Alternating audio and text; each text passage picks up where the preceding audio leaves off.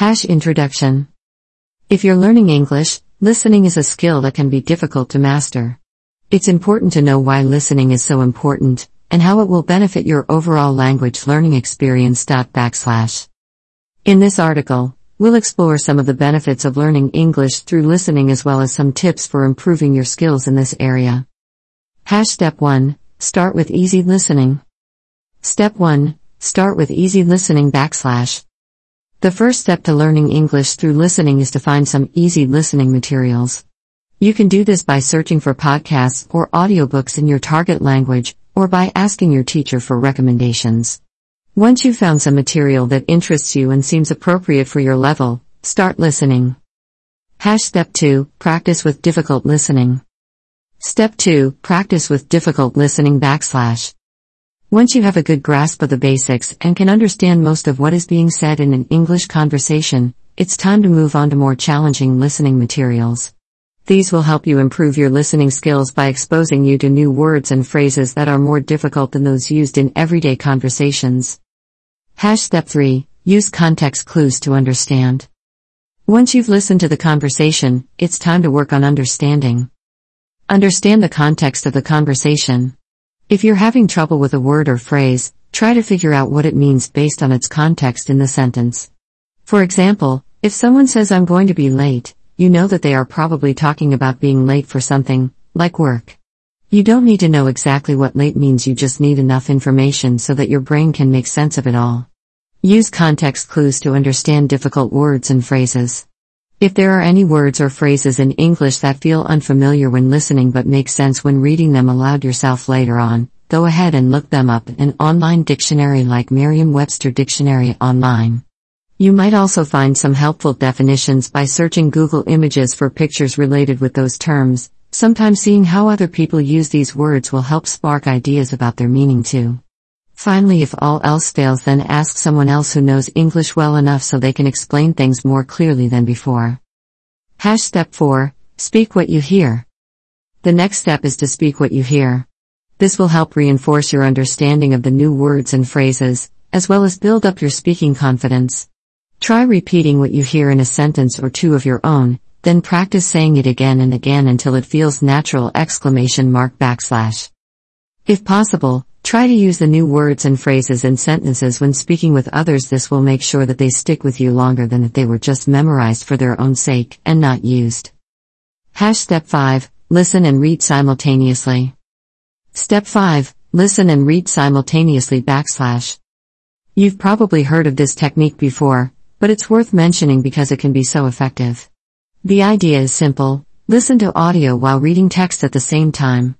This will help you learn how words are pronounced in context and also improve your reading speed, which is important for understanding spoken English better exclamation mark backslash.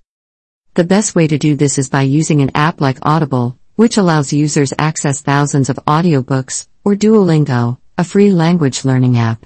You can also find podcasts on the iTunes University or YouTube channels with transcripts available for each episode so that you can follow along with both audio and text simultaneously.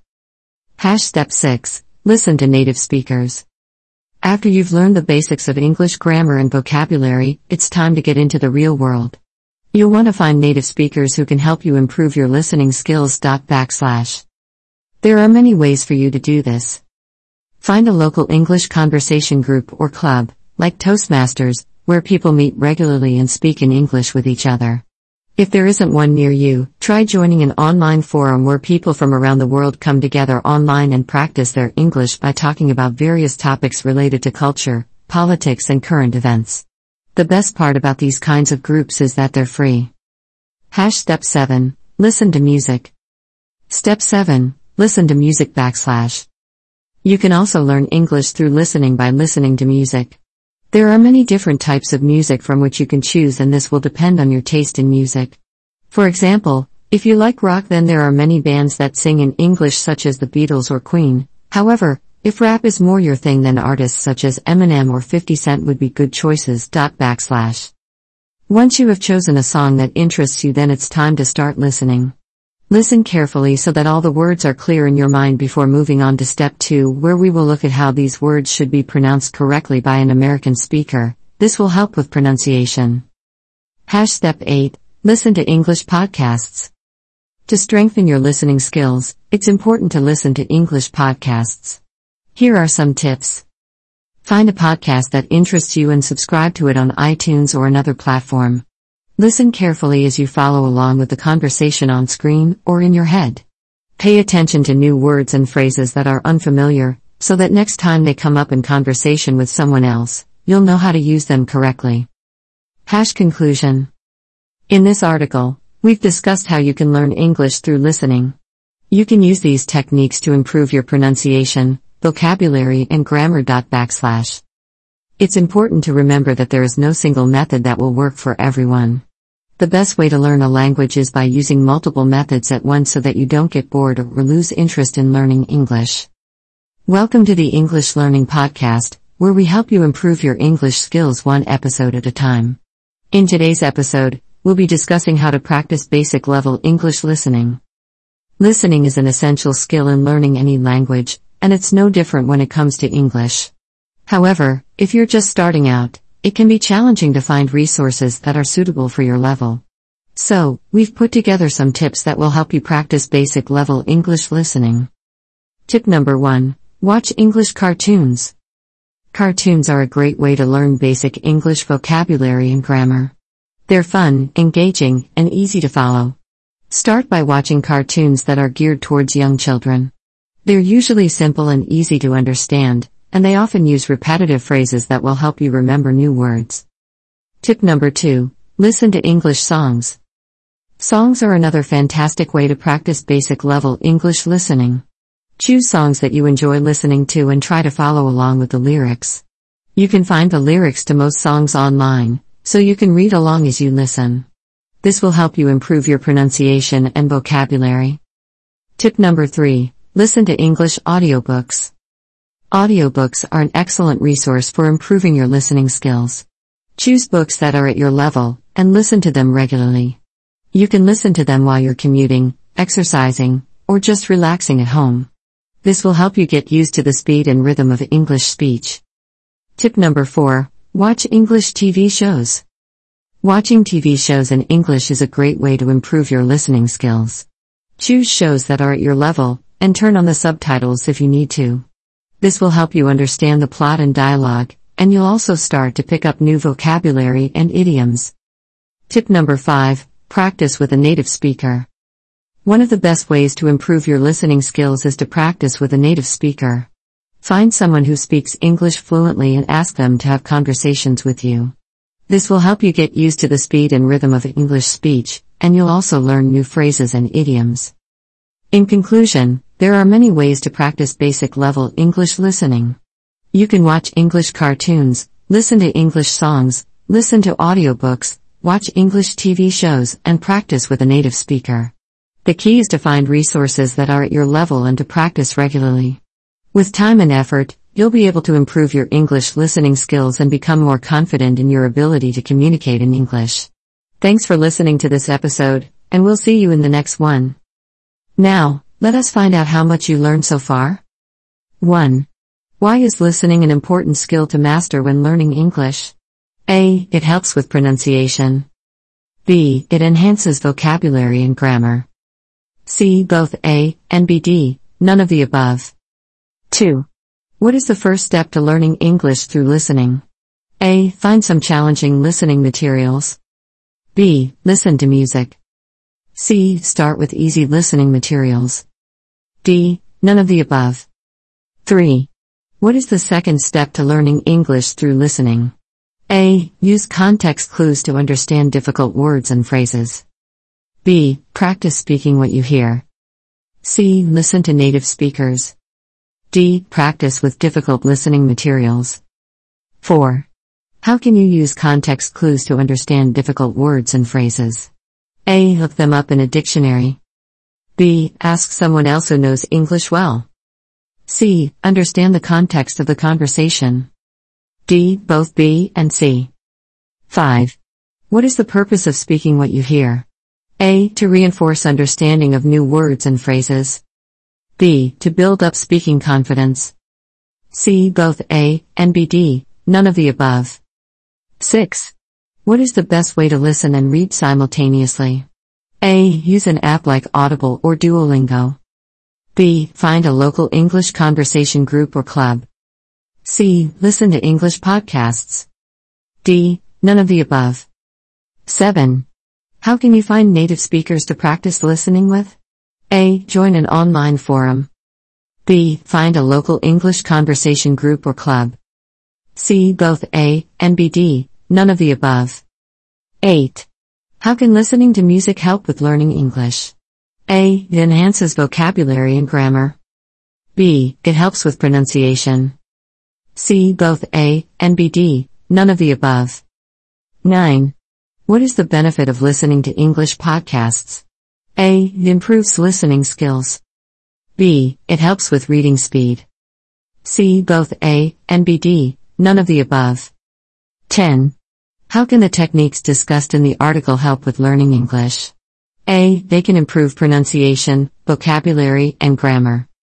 B. They can only improve pronunciation. C. They can only improve vocabulary and grammar. D. None of the above. English teacher, hello. Today, we're going to talk about envy. Can you tell me what it means? Basic English student, ah, uh, I think it means wanting something that someone else has. English teacher, that's right. Envy is the feeling of wanting something that someone else has. Can you think of a time when you felt envious? Basic English student, yeah, my friend got a new phone and I really wanted it too. English teacher, that's a great example. Envy can be a powerful emotion that can make us feel unhappy or dissatisfied. Do you think envy is a positive or negative emotion? Basic English student, negative? English teacher, yes, that's right. Envy is generally considered a negative emotion because it can lead to feelings of resentment and bitterness towards others. It can also make us focus too much on what we don't have instead of being grateful for what we do have. Basic English student, yeah, I can see that. English teacher, so, what can we do to combat envy? Basic English student, um, I'm not sure. English teacher, well, one thing we can do is practice gratitude. Instead of focusing on what we don't have, we can focus on what we do have and be thankful for it. Another thing we can do is try to avoid comparing ourselves to others. Everyone has their own journey and it's not fair to compare ourselves to others because we don't know what they're going through. Basic English student, okay, that makes sense. English teacher, good. Now, let's practice using envy in a sentence. Can you give me a sentence using envy? Basic English student, um, I envy my friend's new car. English teacher, great job. Now let's try using envy in a more complex sentence. How about, I can't help feeling a little envious of my coworker's promotion, but I know I need to focus on my own growth and development. Basic English student, okay, I can't help feeling a little envious of my coworker's promotion, but I know I need to focus on my own growth and development. English teacher, excellent. You're getting the hang of it. Remember, envy is a natural emotion, but it's important to not let it consume us. Instead, we should focus on our own journey and be grateful for what we have. English teacher, hello. Today, we're going to talk about jealousy. Can you tell me what it means? Basic English student, I think it means feeling afraid of losing someone or something that you have. English teacher, that's a good start. Jealousy is the feeling of being upset or angry because someone else has something you want or because someone else is getting attention that you feel you deserve. Can you think of a time when you felt jealous? Basic English student, yeah, when my friend got a better grade than me on a test. English teacher, that's a common example. Jealousy can be a powerful emotion that can cause us to feel insecure, anxious, or unhappy. Do you think jealousy is a positive or negative emotion? Basic English student, negative? English teacher, that's correct. Jealousy is generally considered a negative emotion because it can lead to negative behaviors and can damage relationships. It's important to recognize when we are feeling jealous and to address it in a healthy way. Basic English student, what do you mean by addressing it in a healthy way? English teacher, well, when we feel jealous, we may be tempted to act out in ways that are hurtful to others or ourselves. For example, we may try to control the situation or the person we are jealous of, or we may isolate ourselves and withdraw from others. Instead, we need to communicate our feelings in a respectful and honest way, and work towards finding a solution that works for everyone involved. Basic English student, that makes sense. English teacher, good. Now, let's practice using jealousy in a sentence. Can you give me a sentence using jealousy? Basic English student, um, I feel jealous when my sister gets more attention than me. English teacher, excellent. Now let's try using jealousy in a more complex sentence. How about, I know I shouldn't feel jealous of my friend's success, but sometimes it's hard not to compare myself to her. Basic English student, okay, I know I shouldn't feel jealous of my friend's success, but sometimes it's hard not to compare myself to her. English teacher, great job. Remember, jealousy is a natural emotion, but it's important to address it in a healthy way so that we can maintain positive relationships and lead fulfilling lives. English teacher, hello. Today we're going to talk about bitterness. Can you tell me what you think it means? Basic English student, I think it means feeling angry or resentful about something that happened in the past. English teacher, yes, that's right. Bitterness is the feeling of being angry, resentful, or having a strong sense of disappointment or unfairness about something that happened in the past. It can be a powerful emotion that can linger for a long time. Can you think of a time when you felt bitter about something? Basic English student, yeah, when my best friend betrayed me. English teacher, that's a common example. Bitterness can be a difficult emotion to deal with, and if it's not addressed, it can lead to negative behaviors and a negative outlook on life. Do you think bitterness is a positive or negative emotion? Basic English student, negative? English teacher, that's right. Bitterness is generally considered a negative emotion because it can cause us to hold on to negative feelings and prevent us from moving on and finding happiness. It's important to address these feelings in a healthy way. Basic English student, how do we do that? English teacher, well, one way to address bitterness is to try to understand why we feel this way. We need to acknowledge our feelings and the reasons behind them. It's important to not ignore or suppress these feelings, but to confront them in a healthy way. Another way to deal with bitterness is to practice forgiveness. Forgiving the person who hurt us can be difficult, but it can help us let go of the negative emotions and move forward. Basic English student, okay, that makes sense. English teacher, great. Now, let's practice using bitterness in a sentence. Can you give me a sentence using bitterness? Basic English student, um, I feel bitter about the way my ex treated me. English teacher, excellent. Now let's try using bitterness in a more complex sentence. How about, I know I need to let go of my bitterness towards my former boss, but it's difficult to forget how unfairly I was treated. Basic English student, okay, I know I need to let go of my bitterness towards my former boss, but it's difficult to forget how unfairly I was treated. English teacher, great job. Remember, bitterness is a natural emotion, but it's important to address it in a healthy way so that we can move on and find happiness. English teacher, hello. Today we're going to talk about blaming. Can you tell me what you think it means? Basic English student, I think it means accusing someone else of doing something wrong. English teacher, yes, that's right. Blaming is the act of holding someone else responsible for a problem or mistake, even if that person may not be entirely at fault. Can you think of a time when you blamed someone for something? Basic English student, yeah, when I didn't do well on a test, I blamed the teacher for not teaching us enough. English teacher, that's a common example. Blaming can be a negative behavior that can damage relationships and create conflicts. Do you think blaming is a positive or negative behavior? Basic English student, negative? English teacher, yes, that's correct. Blaming is generally considered a negative behavior because it can create negative feelings like resentment, anger, and defensiveness. It's important to take responsibility for our own actions and to communicate our feelings in a respectful and honest way. Basic English student, okay, that makes sense. English teacher, great. Now let's practice using blaming in a sentence. Can you give me a sentence using blaming? Basic English student, um, I blamed my friend for losing my phone. English teacher, excellent. Now let's try using blaming in a more complex sentence. How about, I know I shouldn't blame my coworker for the project's failure, but it's hard not to feel frustrated with their lack of contribution.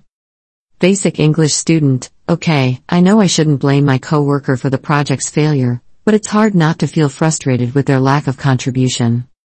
English teacher, great job. Remember, blaming is a negative behavior that can create negative feelings and conflicts.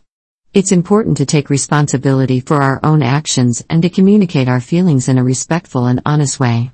English teacher, hello there. How are you doing today? Basic English student, hi, I'm doing well, thanks for asking. English teacher, great to hear. Today we're going to talk about freelancers. Do you know what a freelancer is? Basic English student, um, not really. Can you explain it to me? English teacher, sure. A freelancer is someone who works for themselves and takes on projects from clients on a project by project basis rather than being employed by a company on a salary or hourly basis. Basic English student, oh, okay. So they don't have a boss? English teacher, well, they do have clients who they work for, but they don't have a single employer who they work for full time. They're independent contractors, essentially. Basic English student, I see. So what kind of work do freelancers do? English teacher, that depends on their skills and interests. Freelancers can do all sorts of work, from writing and graphic design to programming and consulting. Basic English student, wow, that's pretty cool. So how do freelancers find work? English teacher, there are many ways that freelancers can find work. Some common methods include networking, using online job platforms, and cold emailing potential clients. Basic English student, okay, got it. Are there any downsides to being a freelancer? English teacher, well, one downside is that freelancers don't have a steady stream of income like employees do. They have to actively seek out work and there may be times when they don't have any projects to work on. Additionally, freelancers have to handle their own taxes and other administrative tasks. Basic English student, that sounds like it could be challenging. Are there any benefits to being a freelancer? English teacher, absolutely. Freelancers have a lot of flexibility in terms of when and where they work. They can also choose the projects they work on and set their own rates. Basic English student, that does sound pretty good. Do you think being a freelancer is a good career choice? English teacher, it can be a great career choice for some people, but it's not for everyone. It takes a lot of self discipline and motivation to be a successful freelancer. Basic English student, I see. Thanks for explaining all of this to me. It's really interesting. English teacher, you're welcome. Do you have any other questions? Basic English student, no, I think I understand freelancing pretty well now. Thanks again. English teacher, hello there. How are you doing today? Basic English student, Hi, I'm doing well, thanks for asking. English teacher, great to hear. Today we're going to talk about contractors. Do you know what a contractor is? Basic English student, um, not really. Can you explain it to me? English teacher, sure, a contractor is a person or a company that is hired to do a specific job or project for another person or company. Basic English student, oh, okay. So they are like freelancers? English teacher, yes, in a way, contractors are similar to freelancers. However, contractors typically work on larger projects and may have a team of people working with them. Basic English student, I see. So how are contractors different from employees? English teacher, contractors are not employees of the company that hires them. They are usually hired for a specific project or a set period of time and they are responsible for their own taxes and benefits. Basic English student, okay, got it. Are there different types of contractors? English teacher, yes, there are different types of contractors. Some contractors work in construction, while others work in technology, healthcare, or other industries. Some contractors are also known as consultants, and they provide expertise and advice to their clients.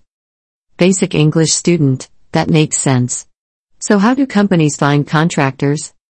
English teacher, companies can find contractors through a variety of methods, including referrals from other companies or colleagues, online job platforms, and recruitment agencies. Basic English student, okay, got it. Are there any downsides to being a contractor? English teacher, well, one downside is that contractors don't have job security like employees do.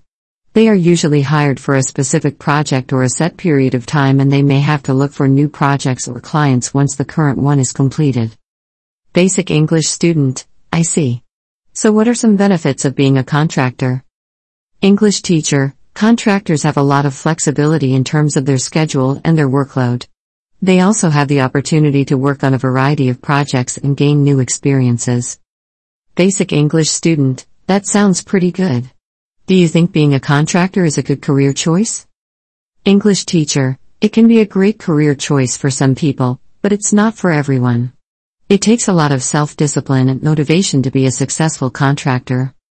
Basic English student, I see. Thanks for explaining all of this to me. It's really interesting. English teacher, you're welcome. Do you have any other questions? Basic English student, no, I think I understand contracting pretty well now. Thanks again. English teacher, hello there. How are you doing today? Basic English student, hi, I'm doing well, thanks for asking.